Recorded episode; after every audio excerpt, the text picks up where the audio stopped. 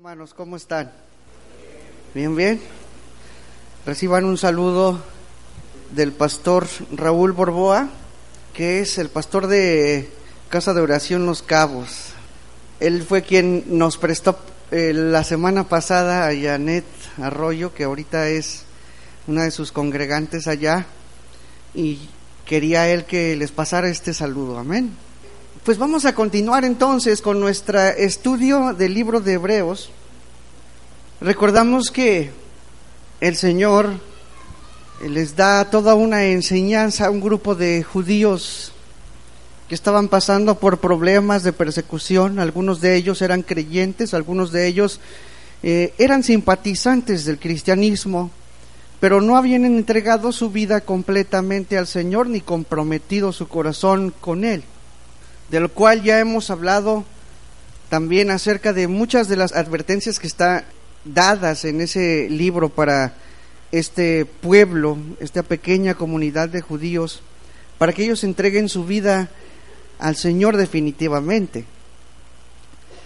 Este tipo de personas han escuchado la palabra del Señor por años, tanto que el, Señor, a través del Espíritu Santo, eh, les dice, ustedes ya deberían ser maestros ¿verdad?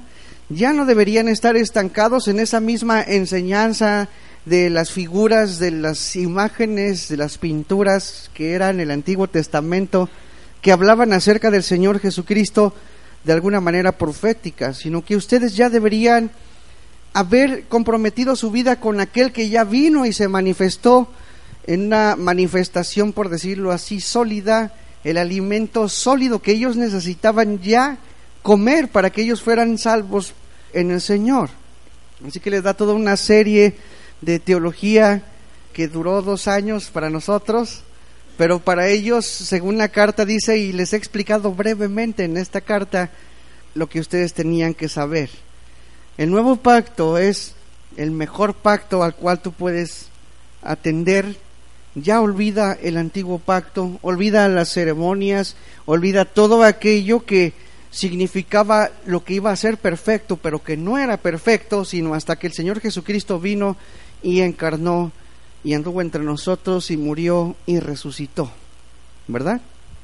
Entonces les habla acerca de que debe ser a través de la fe, del nuevo pacto, de la perfección, de poder entrar realmente a la presencia de Dios, de poder disfrutar de esa paz que el mundo no puede entender porque son enemigos de Dios y Dios está en contra del mundo. Ya no tememos a la muerte porque sabemos que un día vamos a estar delante de Él, glorificados, resucitados en un cuerpo espiritual, porque el Señor Jesucristo como nuestro sumo sacerdote entró él mismo como el mejor sacerdote que cualquier sacerdote humano que hubiese existido el mejor sacrificio que hubiese existido, tanto que solamente una vez fue necesario que se ofreciera esa sangre en el altar. Entonces, por medio de la fe, decía el profeta, el justo por la fe vivirá, y siempre ha sido por la fe, tanto en el Antiguo Testamento como en el Nuevo Testamento. Así que ya despójate de esas ideas, porque también el Antiguo Testamento ellos lo pervirtieron en una cuestión de obras, en una autoglorificación, en una forma de llegar a Dios por los propios méritos que a la vez hacía gente soberbia. Y que también eh, de una manera eh, mal entendida en muchas iglesias cristianas eso también viene a ser un motivo de soberbia personal y de ver a las personas por arriba del hombro por pensar que yo soy más bueno que tú, yo soy más santo que tú, cuando realmente es imposible y muchas de las personas que están viendo sobre las demás personas son gente que solamente por, por fuera están tratando de aparentar una santidad que no existe. Pero si estamos en el Señor Jesucristo y confiamos en su sacrificio, el Señor nos lava del todo pecados pasados, presentes y futuros. Y son los méritos de Cristo por los cuales nosotros somos santos y somos justos delante de Dios. No por nosotros mismos, aunque la palabra de Dios como hijos de Dios nos dice, sed santos como yo soy santo. Entonces es por medio de la fe, pero luego de enseñar todo un capítulo acerca de la fe y de cómo es que aquellos hombres resistieron por la fe, cómo nosotros como cristianos debemos resistir por la fe, debemos entender que el sufrimiento es por causa de la educación que Dios nos está dando en esta tierra. Y después dice, cuando ya seas cristiano o ya que eres cristiano, entonces debes manifestar esta vida. Y por esta razón, en el último capítulo de Hebreos, que ya estamos en la recta final, nos enseña, estas son las cualidades de un cristiano y nos enseña primeramente el amor. El amor debe ser parte de la vida de un cristiano, es esencial en la vida de un cristiano, tanto que el mandamiento que en nuestro corazón ha sido escrito, la ley que se ha escrito en nuestro corazón es ama a Dios con todo tu corazón, con toda tu mente y con todas tus fuerzas, y a tu prójimo como a ti mismo. Estas dos cosas son las que resumen toda la Biblia en cuestión de qué es lo que una persona tiene que hacer para agradar al Señor.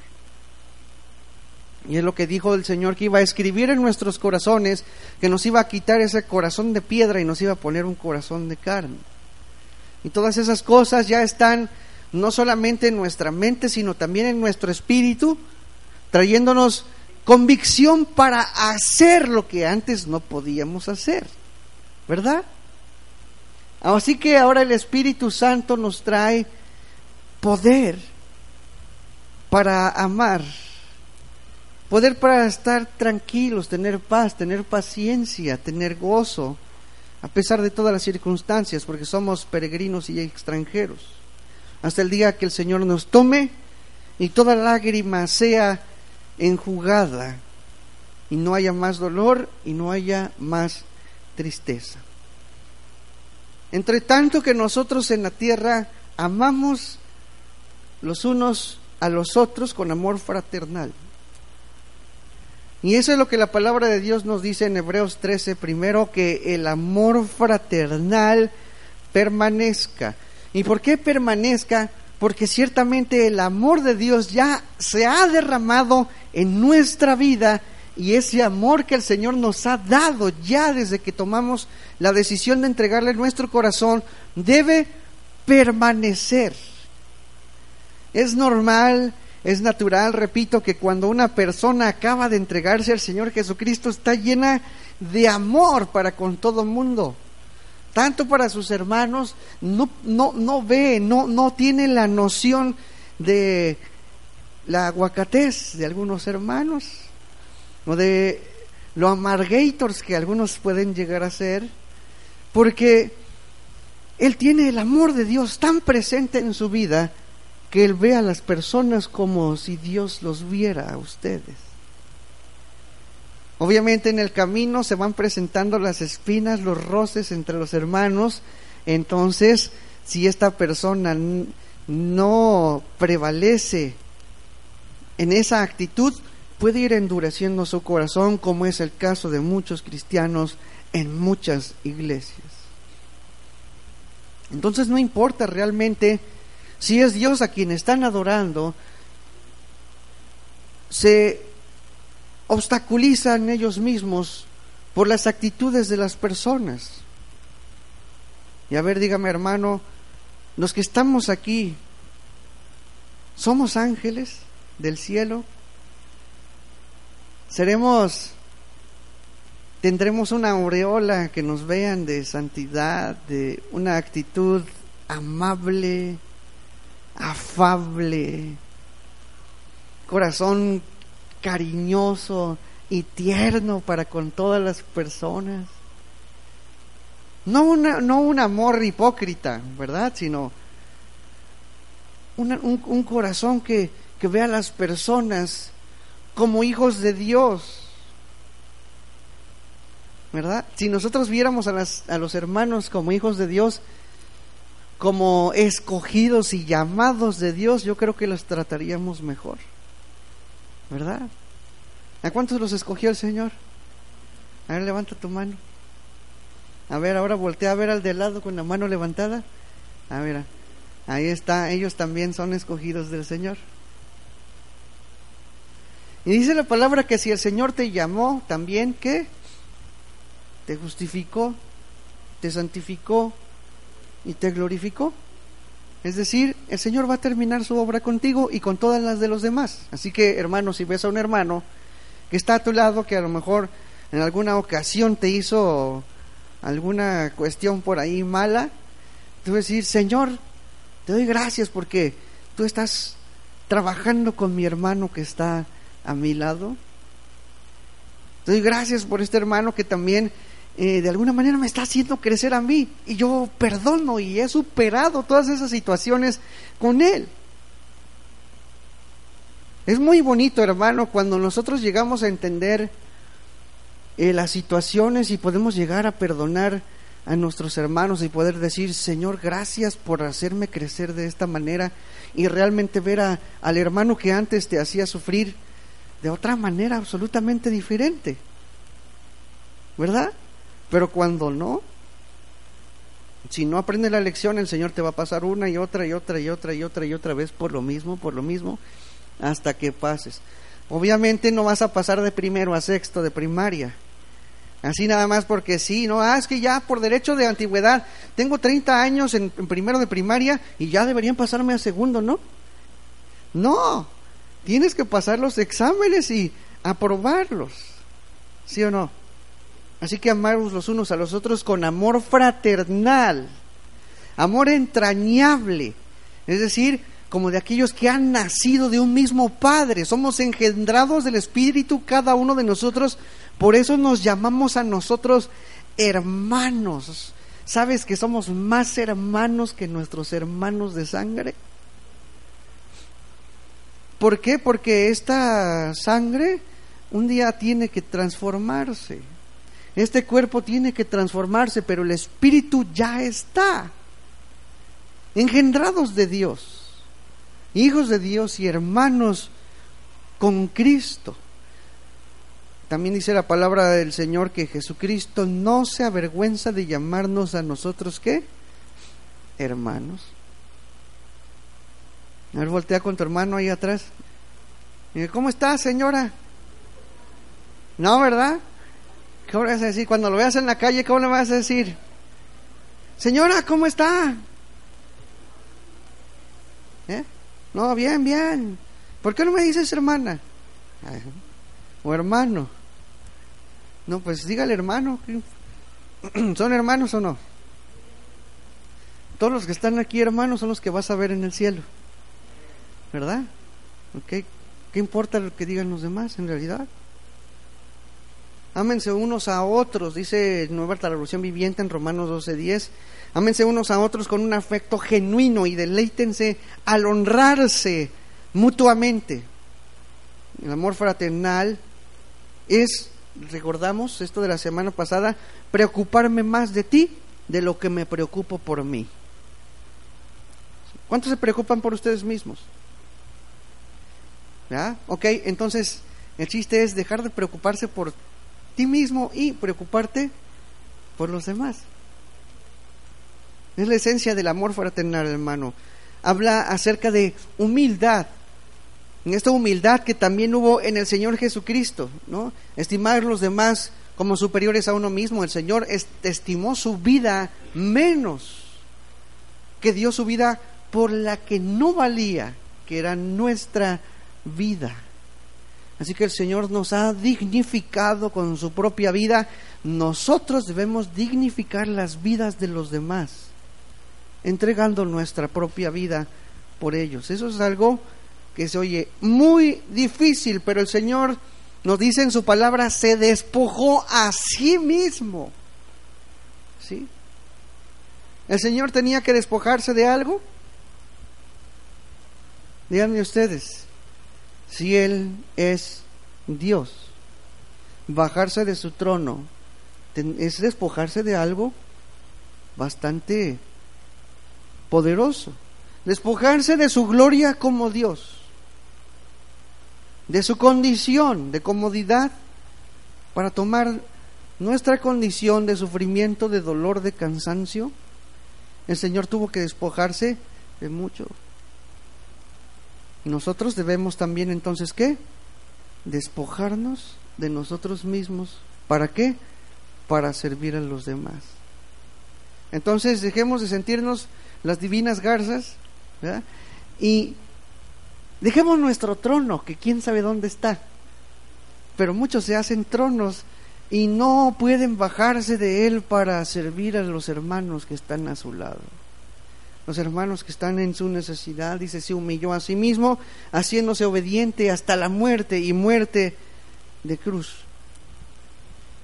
El amor fraternal es importante, ¿por qué? Porque esto revela que somos lo que somos delante del mundo.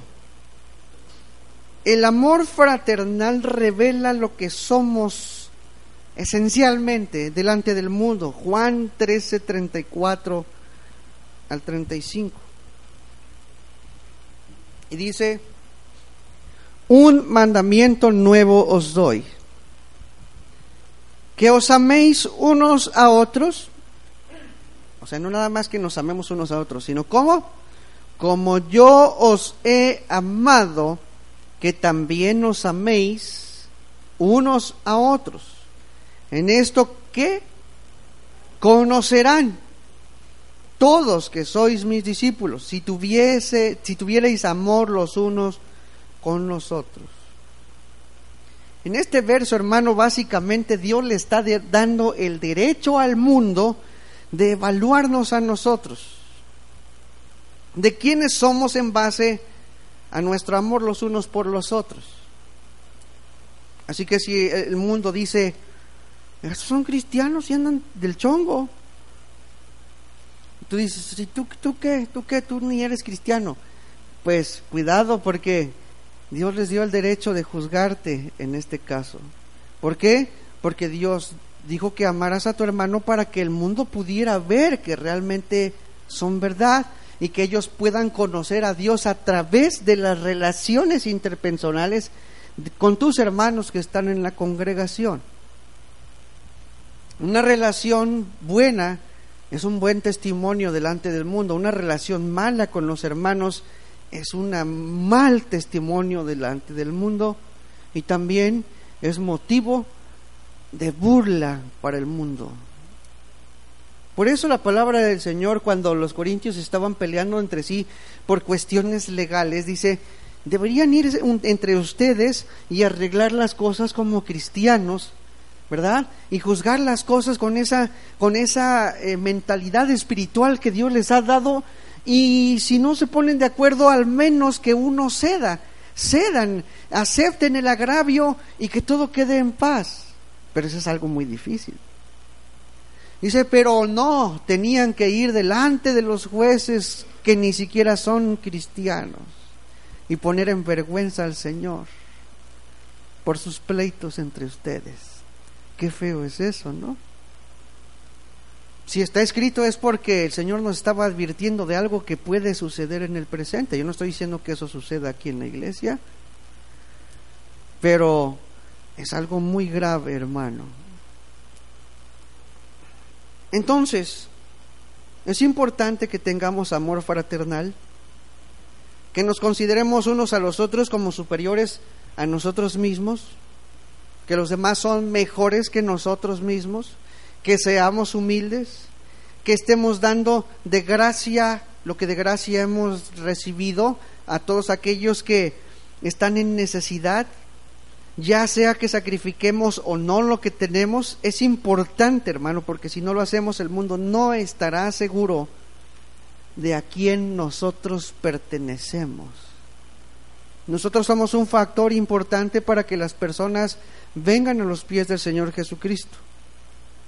Es importante amarnos fraternalmente porque da también esto testimonio a nosotros mismos de nuestra propia identidad, si somos o no somos hijos de Dios. Primera de Juan 3:14, ahí adelante, hermanos. Primera de Juan 3:14. Mira, si alguno de ustedes está dudando, Señor, de veras, de veras, de veras, ¿soy nacido de nuevo o no? Porque acuérdate que eres o no eres y ya. No es de que, ay, ahorita me arrepentí y ya, ay, perdóname, Señor, y en la semana traigo mi costalón de pecados y, Señor, perdóname, ya, ya soy nacido de nuevo, y luego al otro día ya cometí el pecado y lo mismo, y ay, Señor, este, otra vez ya, este, me salí de tu gracia y otra vez te pido perdón, y así, y así andas, y vives una vida de autojustificación, porque según tú vas y te confías con el Señor, pero sigues viviendo la misma vida. El, el chiste es, ¿eres o no eres? ¿Eres o no eres? ¿Estás viviendo tu vida como tratando de agradar al Señor o solamente pasándola de panzazo? Ahora, dice Primera de Juan 3:14, nosotros sabemos, es, es decir, o sea, hay una evidencia de que somos o no somos hijos de Dios, que hemos pasado de muerte a vida, es decir, sabemos que somos salvos, ¿en qué? ¿En qué hermano? En que amamos a los hermanos. ¿Cómo ves? O sea, es fácil saber si eres nacido o no. ¿Amas a los hermanos? ¿Cómo ves? Hay muchos que dicen, ¿sabes qué? No, pues yo y Dios. Y el burro por delante, no, es Dios y yo primero, ¿no? Pero dicen yo y Dios, ¿no? yo y Dios y nuestra relación y yo y yo le amo y le adoro y, y, lo quiero mucho y ay el Señor y yo tenemos una relación tan grande y tan estrecha amorosa así casi como que yo siento las caricias del Señor en mi rostro no así y, este, y el Señor está en todas partes y por eso yo me quedo en mi casa. ¿Cómo ves? Jehová es mi pastor. Yo que van a andar yendo ahí que, que el pastor Benjamín, que quién sabe qué, ¿no? El pastor bla, bla, bla, etcétera, etcétera. No, yo, el Señor y yo, el Señor está en todas partes, ¿no? Entonces, tienen una relación con Dios, pero no asistan a ninguna iglesia no, no, no, no, no, es que los hermanos, no, que, no, que hermanos, ni que nada, no, no, acá yo uno y la santidad, ¿no? ¿Cuál santidad, hermano? Si tú no amas a los hermanos, tú no eres hijo de Dios. Y si tú ves a la iglesia desde lejos, dice, no, es que esa iglesia, ¿son tus hermanos o no? ¿Tienes comunión con ellos o no? ¿Los amas o no? Ahí te das cuenta, hermanos, si realmente cuando tú te estás excluyendo de una congregación o de la que sea, si realmente eres hijo o no de Dios. ¿Por qué? Porque te sales de una iglesia y luego vas a otra y luego y nunca, nunca, no, no, no, mi pastor es el Señor y, y este y tú andas como cabrito en el monte ahí saltando por todas partes, ¿verdad? El nuevo nacimiento se manifiesta, hermano, en que tú necesitas estar con los hermanos. Tú amas a los hermanos. Es tan fácil. Nosotros sabemos, nosotros sabemos que hemos pasado de muerte a vida. ¿Cómo? En que amamos a los hermanos.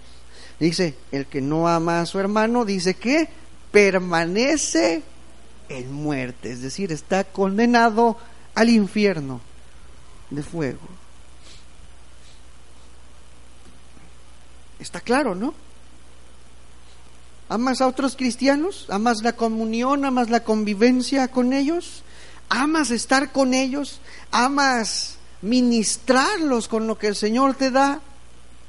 Esta, esta cosa, este verso revela nuestra identidad a nosotros mismos, si somos hijos de Dios, y también nuestra comunión es testimonio al mundo.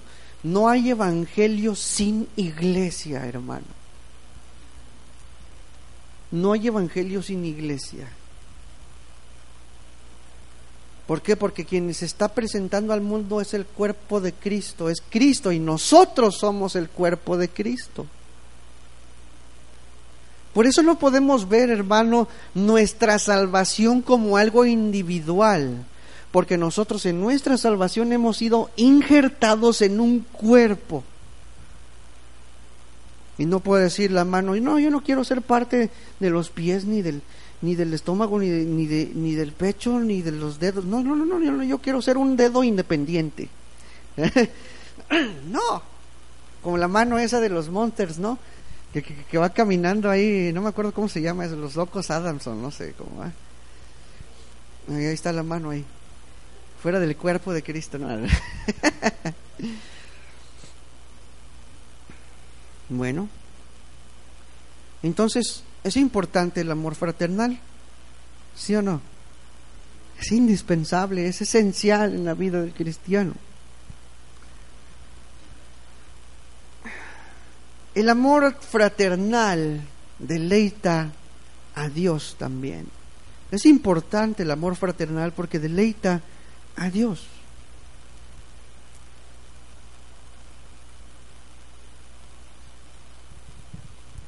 ¿Si han leído alguna vez Salmo 133.1?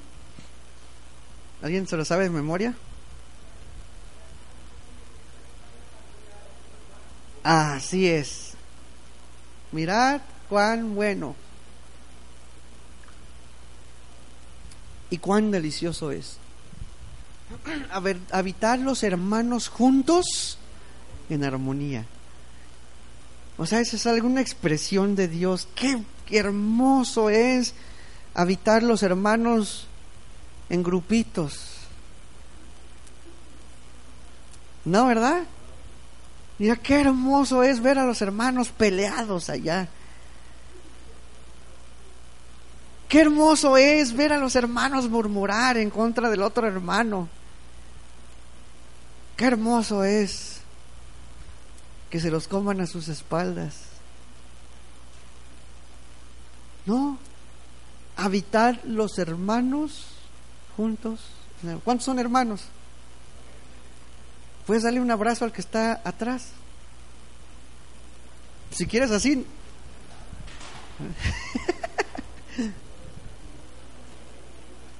Dije un abrazo, no un saludo. Pero bueno, salúdalo pues. Eso se le llama desobediencia pasiva. ¿eh? no se crean, hermanos, ¿eh? Pero bueno, ahí sí hubo hermanos obedientes, con amor fraternal, ¿no?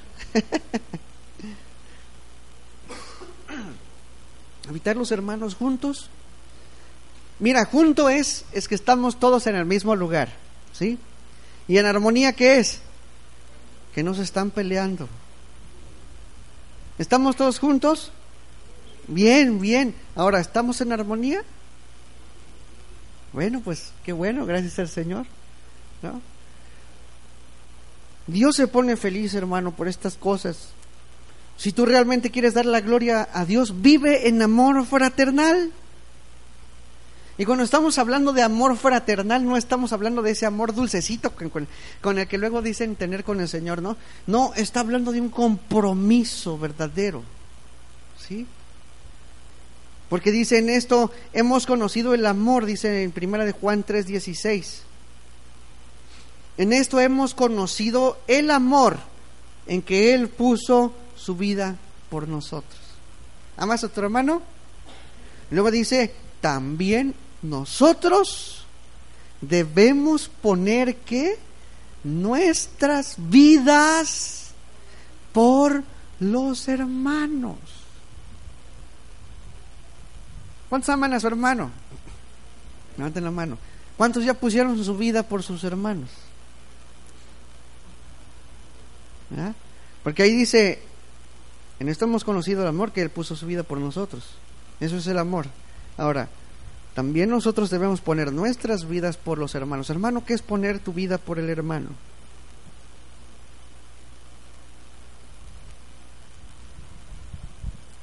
¿Cómo ves? Poner tu vida por el hermano no solamente significa sacrificar un poco de tiempo para que lo vayas a ver. Significa literalmente poder dar tu vida. ¿Sí? Y obviamente esto sería algo hermoso si todos y cada uno de nosotros pensáramos de esa manera. ¿Por qué? Porque lo primero que viene a la, a la mente es, Uy, no, aquí no. Los hermanos no aman, en vez de ver tú, tú primero a ti, si tú realmente tú estás dando tu vida por los hermanos.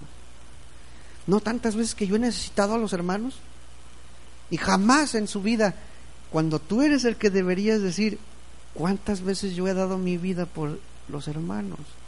Eso, hermano, realmente cambiaría absolutamente todas las cosas.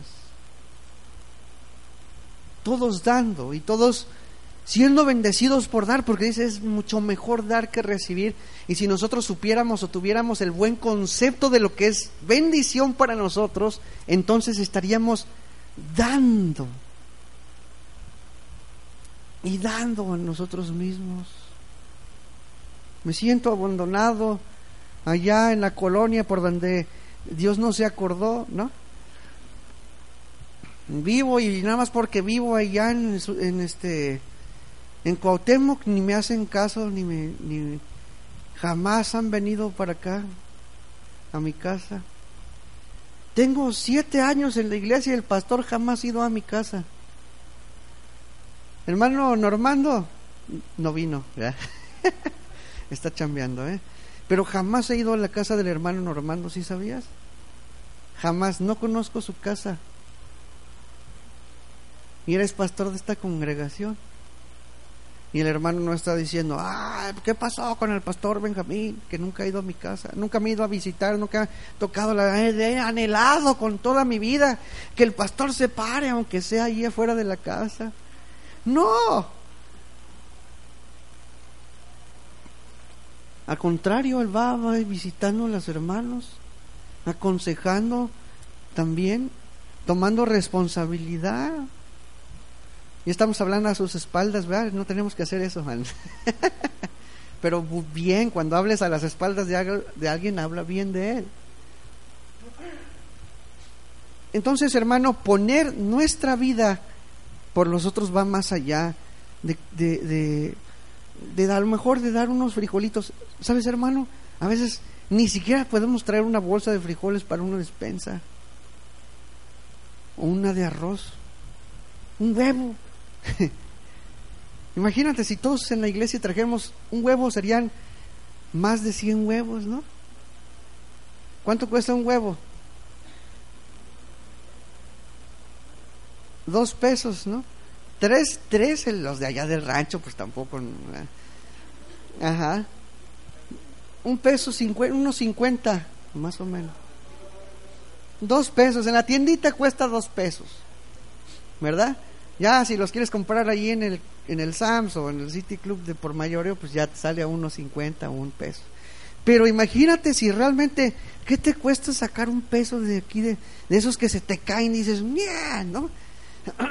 o de esos 50 centavitos, así como que, ah, qué, flojera me da. O estás en el Oxxo y te dicen, ay, este, quisiera donar 50 centavos para quién sabe dónde. Y dices, no, claro que sí, ni me gustan esas monedas. Que las ahorraras ¿No? ¿Sí o no? o sea, agarras tus 50 centavitos, ahí lo estás echando y a la semana ya tienes ahí algo para compartir con tu hermano. O sea, ¿cuántos darían su vida por el hermano y no damos 50 centavos de nuestro bolsillo que nos sobran para cualquier cosa? Y eso es en cuestión de necesidades físicas, porque también hay necesidades espirituales, necesidades emocionales.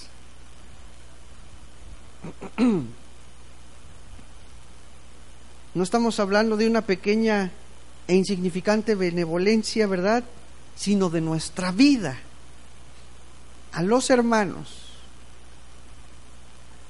Primera de Juan 3:17 dice, pero el que tiene bienes de este mundo y ve a su hermano tener necesidad y cierra contra él su corazón, ¿cómo mora el amor de Dios en él? Fíjate hermano, no es que la situación está bien difícil. No, no, no, es que, es que mira, ojalá, ojalá tuviera para apoyar a los hermanos, ¿no? Ojalá, de veras, ¿no? iPhone 8, ¿no? Eh, ojalá tuviera y ahí este, una compu ahí de 30 mil, una tablet nueva, así de una Air, iPad Air, ¿no? ya, no, no, no tengo, no tengo, no, es que no me sobra, no, no. Eh, y hasta cada ratito vas a la tienda, compras tus papas, ¿no? Gancitos, chescos, vive 100, ¿ya? cosas, no, si me antojó una agua de coco. ¿A cuánto cuesta el vaso? 30. No, pues, ah, hay que tomar, en vez de, pues tengo sed, me tomo algo y puedo pensar en realmente, a lo mejor esa agua de coco se la puedo llevar a alguien, ¿no? O guardo esos 30 pesos y compro una bolsa de frijoles. Hermanos, son tan cosas tan prácticas, pero cerramos nuestro corazón. Pero el que tiene bienes de este mundo y ve a su hermano tener necesidad y cierra contra él su corazón, que dice, ¿cómo mora el amor de Dios en él? O sea, lo que está diciendo ahí es, ves la necesidad en un hermano, tienes para cubrirlo y no lo haces, es decir, como, por favor, o sea, no me digas que eres cristiano. Porque veo el, verso y como que no me cuadra lo que estoy viendo. ¿No me cuadra tu vida con lo que dice aquí? Dice el versículo 18, hijitos míos, no amemos de palabra ni de lengua, es decir, no es ese amor dulcecito, ay hermano, ay te aprecio un montón, ¿no?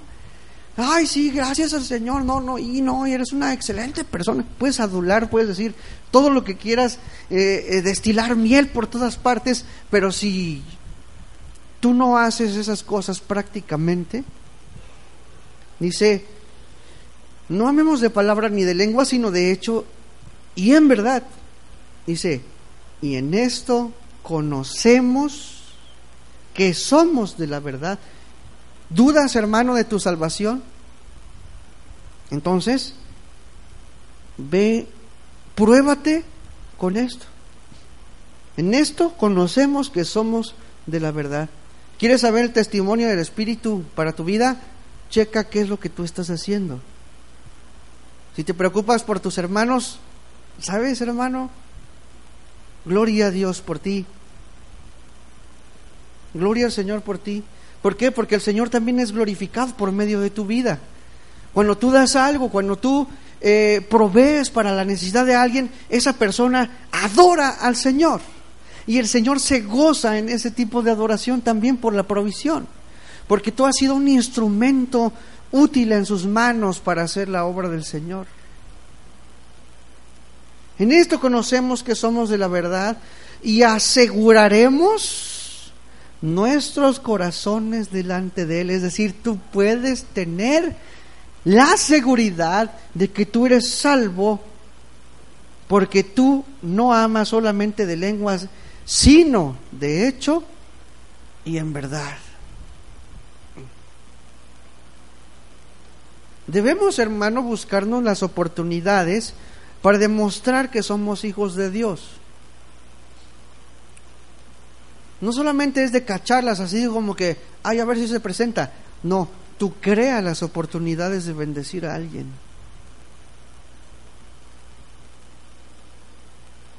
Pruébate a ti mismo con, esto. ¿Eres salvo? ¿Cómo es que amas a tus hermanos? Y realmente, eh, lamentablemente, tenemos que admitir que en la iglesia eh, el amor fraternal no es lo que debería ser. Y Jesús sabía que esto pasaría también. Dice Mateo 24, 12, y por haberse multiplicado la maldad, dice, el amor de muchos que se enfriará. ¿Por qué se enfría el amor, hermano? Ahí dice, por la maldad. ¿Qué tipo de maldad y cuál es la mayor de todas las maldades? El orgullo personal. Santiago 4.1. Este es un capítulo muy socorrido en esta iglesia. ¿De dónde vienen las guerras y los pleitos entre vosotros?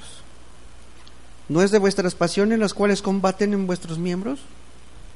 Codiciáis y no tenéis. Matáis y ardéis de envidia y no podéis alcanzar, combatir y lucháis, pero no tenéis lo que deseáis, porque no pedís. Pedís y no recibís porque pedís mal para gastar en vuestros propios deleites. Oh almas adúlteras, ¿no saben que la amistad del mundo es enemistad contra Dios? Cualquiera pues que quiera ser amigo del mundo se constituye enemigo de Dios. ¿O pensáis que la Escritura dice en vano, el Espíritu que Él ha hecho morar en nosotros nos anhela celosamente? Pero Él da mayor gracia. Por esto dice, Dios resiste a quién? A los soberbios y da gracia a los humildes. Y el versículo Dios dice, eh, 10, perdón, humillaos delante del Señor y qué? y Él os exaltará. Hermanos, no murmuréis los unos de los otros. El que murmura del hermano y juzga a su hermano, murmura de la ley y juzga a la ley. Pero si tú juzgas a la ley, no eres hacedor de la ley, sino juez. ¿Te estás haciendo un juez? Versículo 16 dice, pero ahora os jactáis en vuestras soberbias y toda jactancia semejante que es, es mala. La maldad, hermano, trae división. La maldad hace pedazos el amor fraternal. La maldad del orgullo egoísta. Tito 3, 2. Que a nadie difamen salud que no sean pendencieros, sino amables, mostrando toda mansedumbre para con todos los hombres, ¿verdad? Es decir, se benevolente para con quienes? Para con todos los hombres, es decir, tanto para los cristianos, los creyentes y para los no creyentes también, ¿verdad? Versículo 3 dice, porque nosotros también éramos en otro tiempo insensatos, rebeldes, extraviados, esclavos de concupiscencias y deleites diversos viviendo en malicia y envidia, aborrecibles y aborreciéndonos unos a otros. Pero cuando se manifestó la bondad de nuestro Salvador, de Dios nuestro Salvador, y su amor para con los hombres, nos salvó, no por obras de justicia que nosotros hubiéramos hecho, sino por su misericordia, por el lavamiento de la regeneración y por la renovación del Espíritu Santo, el cual derramó en nosotros abundantemente por Jesucristo nuestro Salvador. Versículo 8 dice, palabra fiel es esta y en estas cosas quiero que insistas con firmeza, para que los que creen en Dios procuren ocuparse de las buenas obras, estas cosas son buenas y útiles a los hombres. Es decir, ocúpate del amor fraternal, de la bondad. No seas malo. La maldad ahoga el amor fraternal. Mientras siga siendo una persona que divide, que murmura, un criticón, criticona, mientras continúa siendo un alborotador, mientras sigas odiando a las personas en vez de amarlas, el amor de Dios o el amor fraternal no puede existir. No puede existir. Y el testimonio de la iglesia se está arruinando. La confirmación de tu propia salvación depende sobre el hilo de la inseguridad y Dios no es glorificado. Y el amor, hermano, solamente crece en el jardín de la humildad. Proverbios 3, 30, 15 nos da la ilustración de un hombre ocupado en sí mismo. Un hombre, una mujer que solamente está pensando en sí mismo. ¿Cuántos habían leído este verso? Proverbios 30, 15. Dice, la sanguijuela tiene dos hijas que dicen, dame, dame. Tres cosas hay que nunca se sacian, aún la cuarta nunca dice, basta. Otra versión dice, dos hijas tiene la sanguijuela, que solo saben pedir. Hay tres cosas y hasta cuatro que nunca se satisfacen. ¿Sí saben lo que es una sanguijuela? Algunas veces, yo nunca las he visto en realidad, ¿eh? Algunas las han visto físicamente. ¿Y cómo están? Guácala, son como, como, como, como babosas, ¿no? Como medio morados, negros, negrosos, cafés. ¿Eh? Es un pedacito de hígado de res. Qué feo. Bueno, pues realmente es una cosa repulsiva que se pega en la piel de los animales y que está ahí chupando, chupando, chupando, chupando la sangre hasta que se vuelve gorda, hasta que explota. ¿Sí? ¿Ustedes han visto las garrapatas también? No más repulsivo. Y esa es la comparación que Dios está haciendo a las personas que están a mí, a mí, a mí, a mí, dame, dame, dame, dame, dame, y jamás se satisfacen. Eso es. A mí, a mí me tiene que atender. A mí yo tengo, yo tengo que ser, ah, yo soy, yo soy este, la oveja número 100, ¿no? que tienen que ir a, este, obviamente, hermano, debemos cuidar de las ovejas, ¿no? Pero, pero no puedes creerte la oveja 100 todo el tiempo. Habemos 99 también, ¿no? Habemos 99 que no son las 100. Y todos creen que son las 100, ¿no? Ajá. Entonces ahí está personas que solamente están pensando en sí mismos. Y esa sanguijuela espiritualmente representa el amor propio. Las dos hijas son autojustificadas y autocompasivas.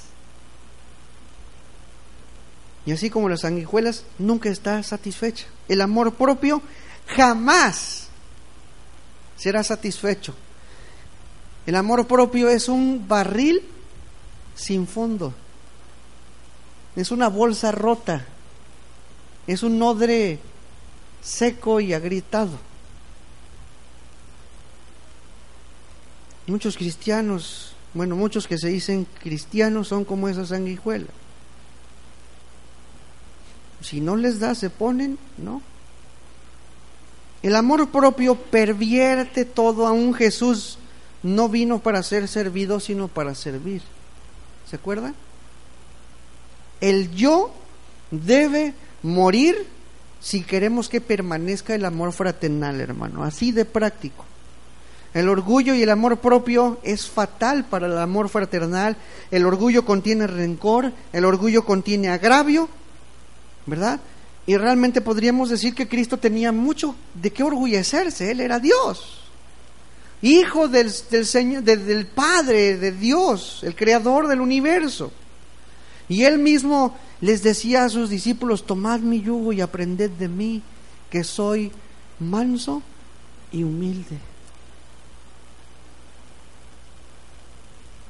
En otra escena los los discípulos estaban peleándose a ver quién sería el mayor en el reino de los cielos y lo que hizo el Señor Jesucristo fue lavarle los pies a ellos. Les dijo, así como me han visto a mí que yo les hice a ustedes, háganlo con los demás. Eso es amor fraternal, hermano.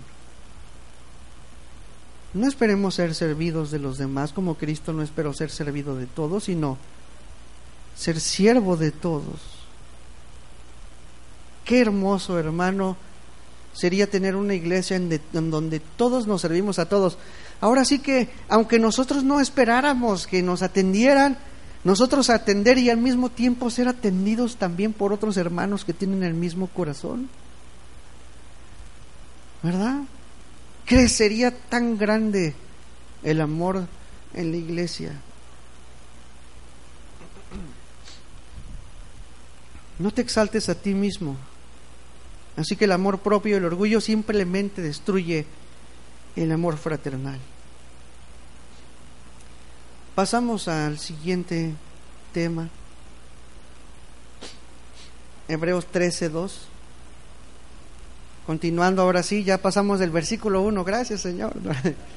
Vamos avanzando en Hebreos 13. No os olvidéis de qué? De la hospitalidad, porque por ella algunos sin saberlo hospedaron ángeles. Mira hermano, una característica de los cristianos también es que son hospedadores. En el evento pasado, la semana pasada, tuvimos un montón de jóvenes. Los padres que alcanzaron a venir realmente estaba más lleno que ahorita de jóvenes. Y sabes qué, en, en alguna eh, periodo del tiempo en el que se estaban haciendo los ajustes de, de los hermanos que iban a hospedar y, este tantas personas, etcétera, de repente nos empezamos a preocupar porque no había tantos hermanos que hospedaran. ¿Sí?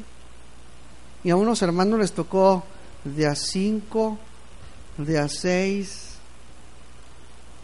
como sea, los tuvieron en su casa, o sea, en el piso, con, con colchonetas, con catres, pero salió, hermano. La cuestión es que hay corazones que están dispuestos, gracias al Señor, por estos hermanos que dispusieron de corazón y atendieron genialmente a todos esos jóvenes. Ahorita quiero agradecerles a todos ustedes, pero los demás, ¿qué? Y cuando habla de hospitalidad, hermano, no solamente habla de recibir a las personas en tu casa, sino de atenderlos. Y también no solamente habla de recibir hermanos en tu casa, sino hasta de extraños también. Gálatas 6:10 dice, así que según tengamos oportunidad, y tuvimos la oportunidad, hermano, dice, hagamos bien a todos. ¿A quiénes todos? A todo mundo. Dice, y mayormente a los de la familia de la fe a los cristianos. No está diciendo que no hagamos bien a los demás, está diciendo que hagamos también a los de la familia de la fe como prioridad, pero no olvidándose de todos los demás que están alrededor. Para con todos, hermano.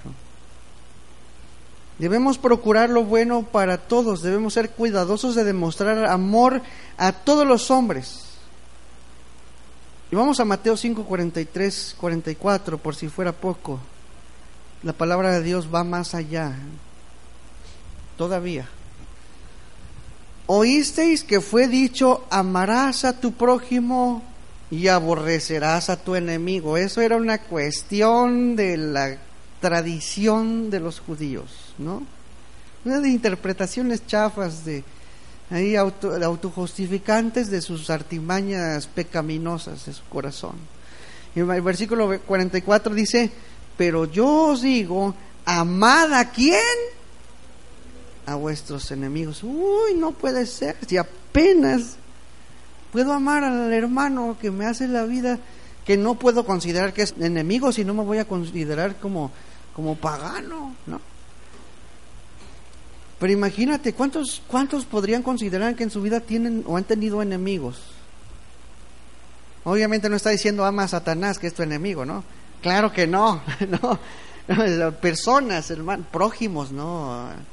Entes espirituales, ¿no? ¿Cuántos han tenido un enemigo en su vida? El archienemigo. ¿eh?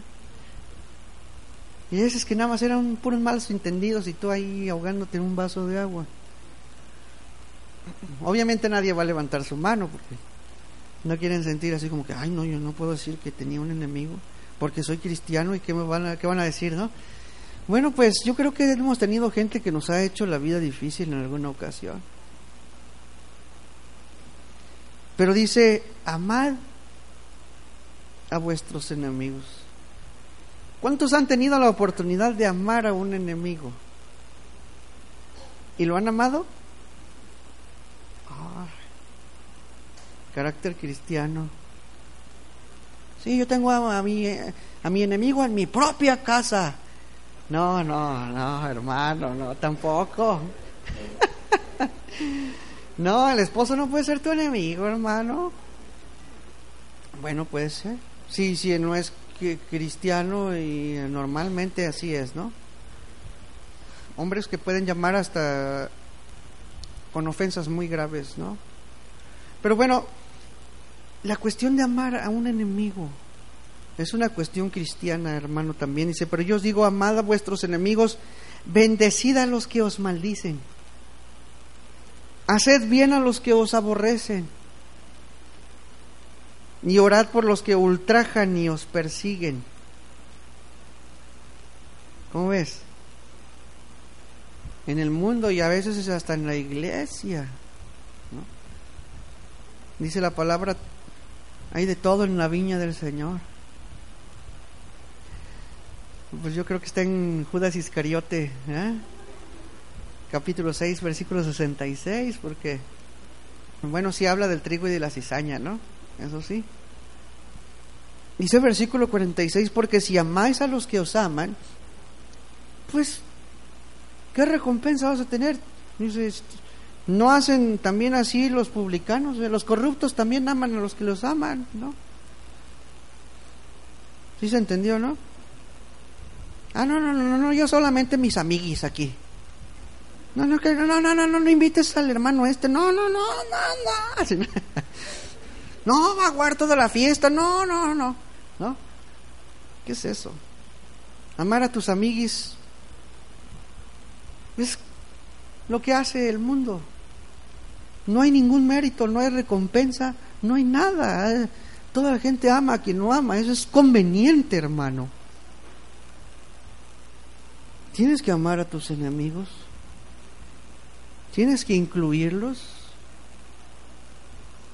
Tienes que rozar con ellos, tienes que arreglar las cosas. Tanto cristianos como no creyentes.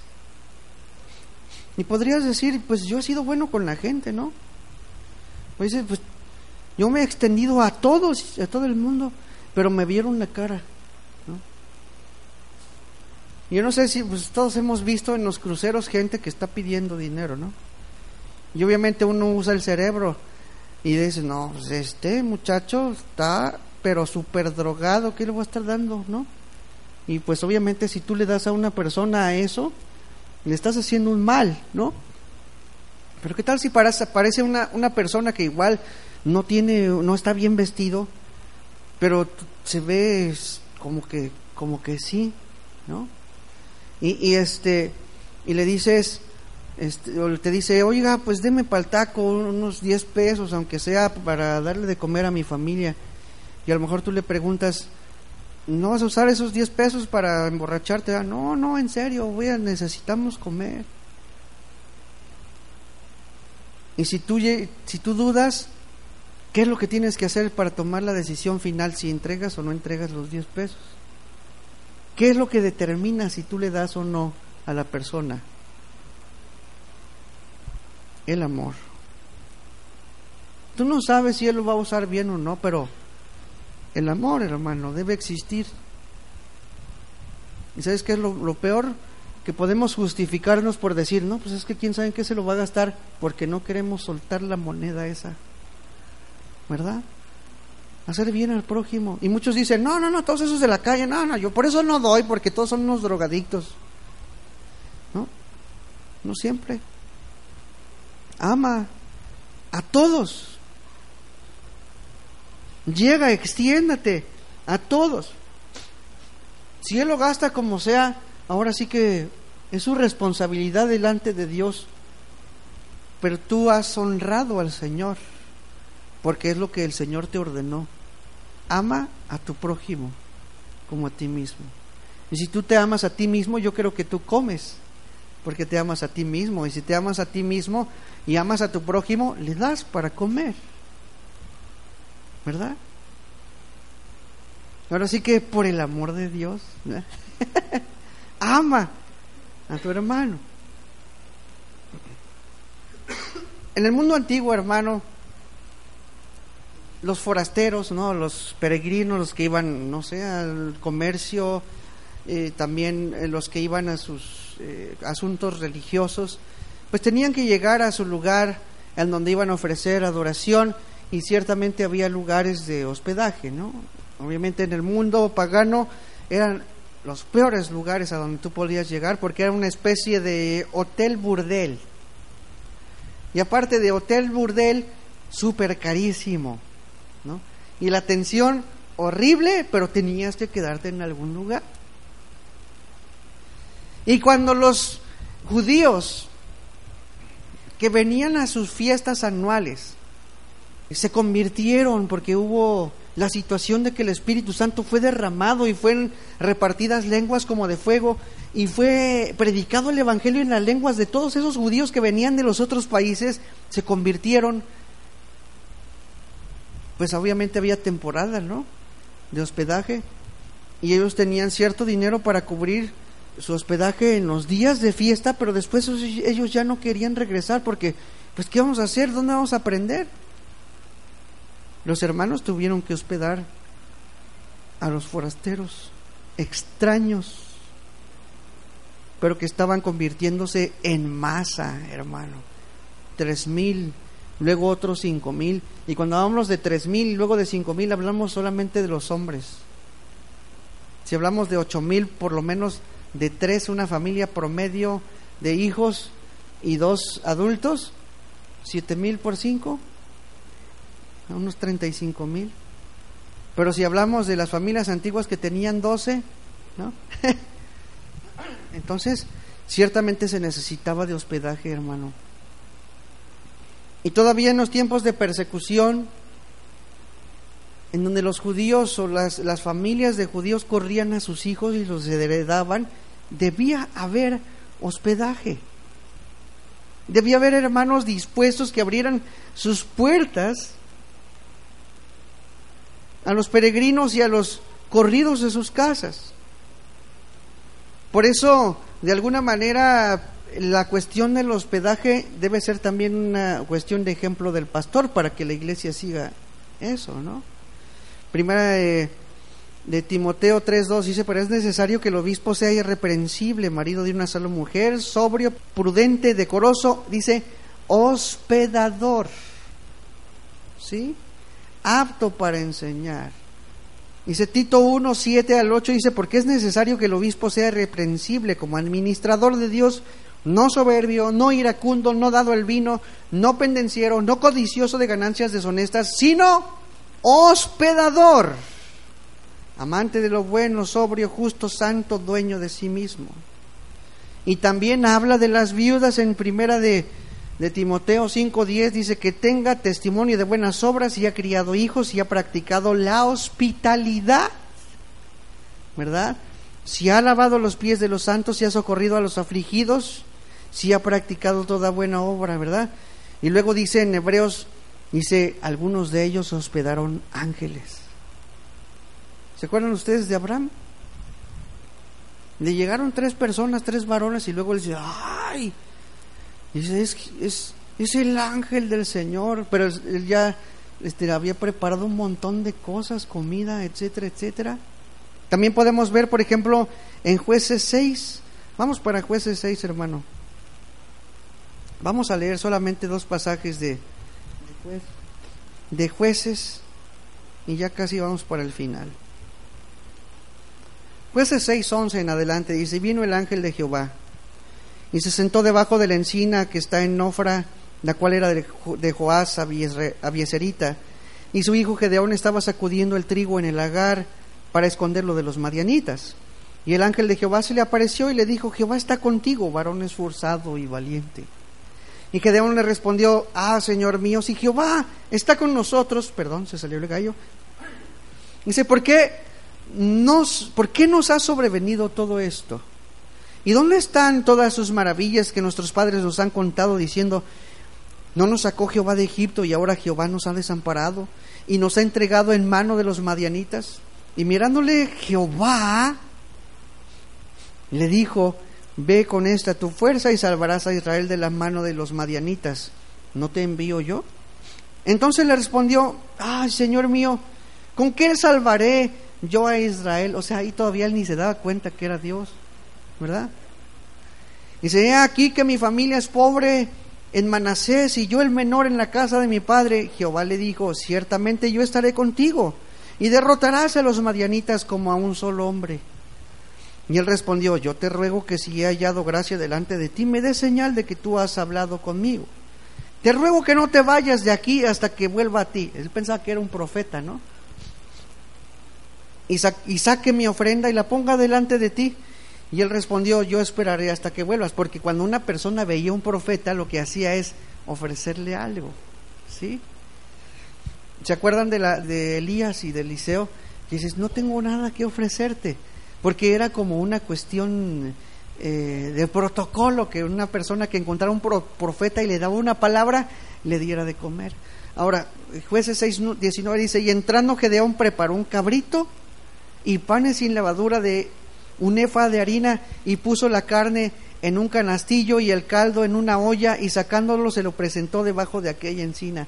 Entonces el ángel de Dios le dijo, toma la carne y los panes sin lavadora y ponlos sobre esta peña y vierte el caldo. Y él lo hizo así. Y extendiendo el ángel de Jehová el báculo que tenía en su mano, tocó con la punta la carne y los panes sin levadura y subió fuego de la peña, el cual consumió la carne y los panes sin levadura. Y el ángel de Jehová desapareció de su vista.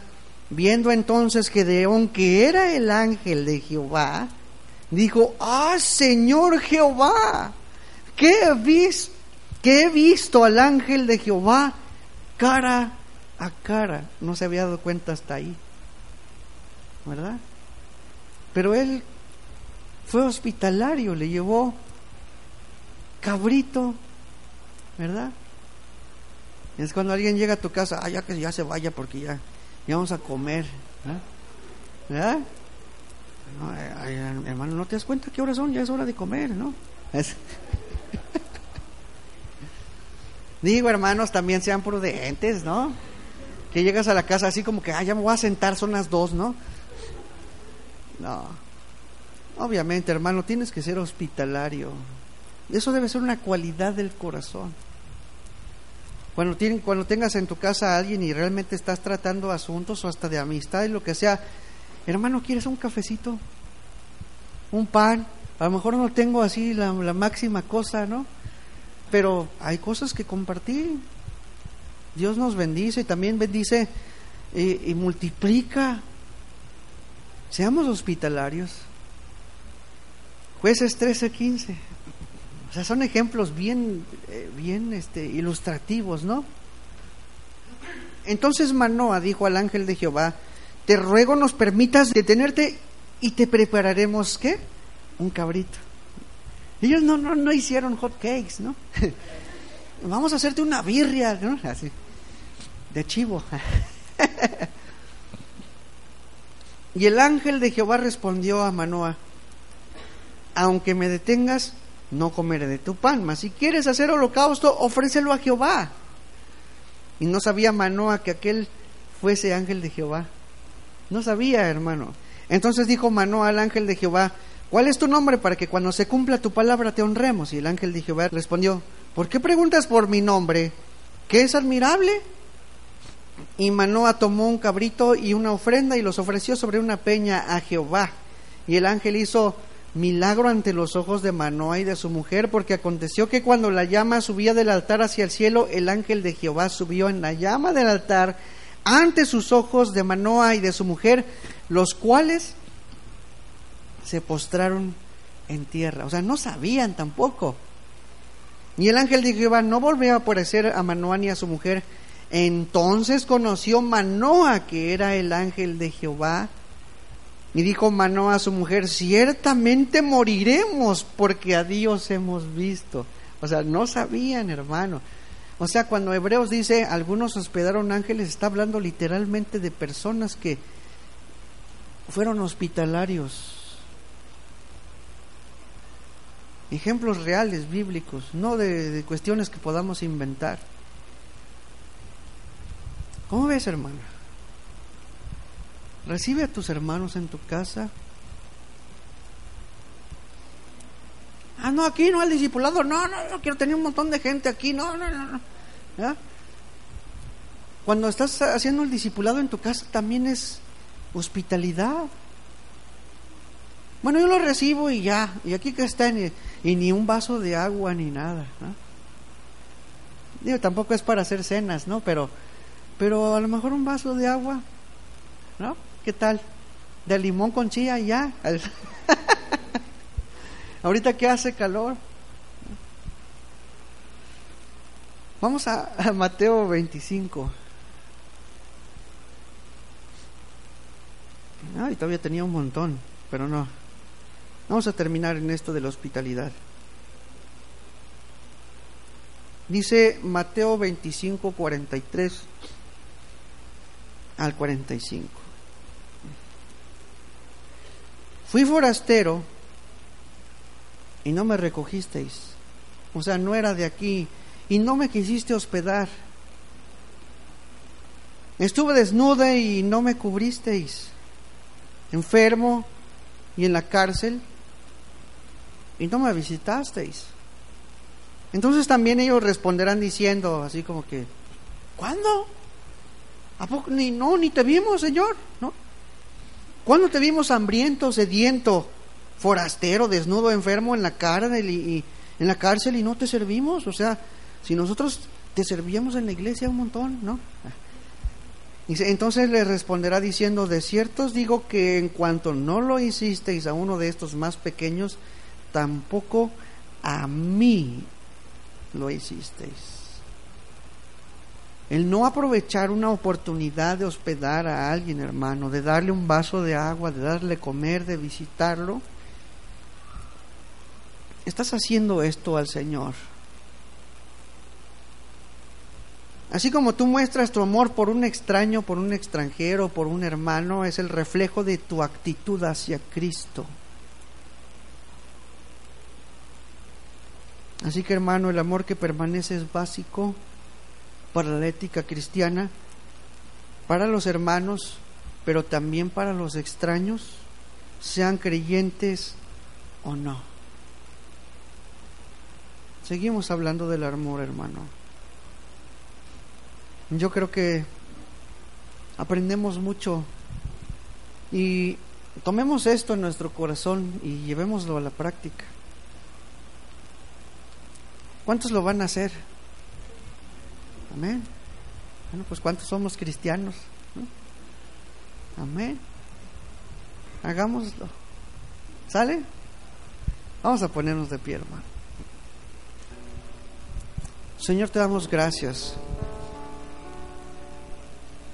Porque de alguna manera, eh, aunque muchas veces somos o nos sentimos como reprendidos de parte tuya, Señor, y no es de sentirse muy bien. También sentimos el alivio, Señor, de que tú no nos abandonas, Señor, en la ignorancia, sino que nos instruyes. Sabemos que tenemos un Padre que nos ama y que en medio de la reprensión, Señor, tú nos enseñas tu amor tan grande, Padre. Gracias por enseñarnos. Gracias por mostrarnos, por iluminar nuestro entendimiento, Señor, para caminar como tú quieres que caminemos. Tal como un padre, Señor, que quiere que sus hijos sean buenos hombres, que crezcan, Señor, que sean hombres de bien, responsables, honorables. Eso queremos ser, Señor, para darte honra, para dar testimonio, Señor, de ti, amándonos los unos a los otros, Señor, y también extendiéndonos más allá, Señor, de nuestros hermanos, Señor, de los incrédulos y aún, Señor, de nuestros enemigos, Padre. Esa es tu palabra, Señor, tan maravillosa, tan insondable, Señor, riquezas tan grandes, Padre, que muchas veces no podemos entender. Ayúdanos, Señor, a asimilarlas en nuestro corazón y que tu Espíritu Santo, Señor, traiga día a día, Señor, esa convicción, Señor, para que nosotros hagamos, pero también nosotros tomamos la responsabilidad, Padre, de obrar conscientemente, Señor, delante de ti para agradarte. Porque esta es nuestra ofrenda racional, Señor. Demostrando y poniendo delante de ti nuestros miembros, Señor, para el servicio de la justicia. Te damos gracias, Padre. Te amamos y no de palabras, Señor, sino que entregamos nuestra vida, Señor. Es lo que queremos hacer por nuestros hermanos. Te bendecimos, Padre. Por favor, Señor, yo te pido, Señor, como pastor también, que arraigue, Señor, eso en el corazón de cada uno de los que estamos presentes aquí. Bendito sea tu nombre, Señor. Glorifícate, Padre, en la transformación y en la renovación de nuestras mentes, Padre, en cada uno de nosotros. Te rogamos esto, Señor, en el nombre de Cristo Jesús. Amén.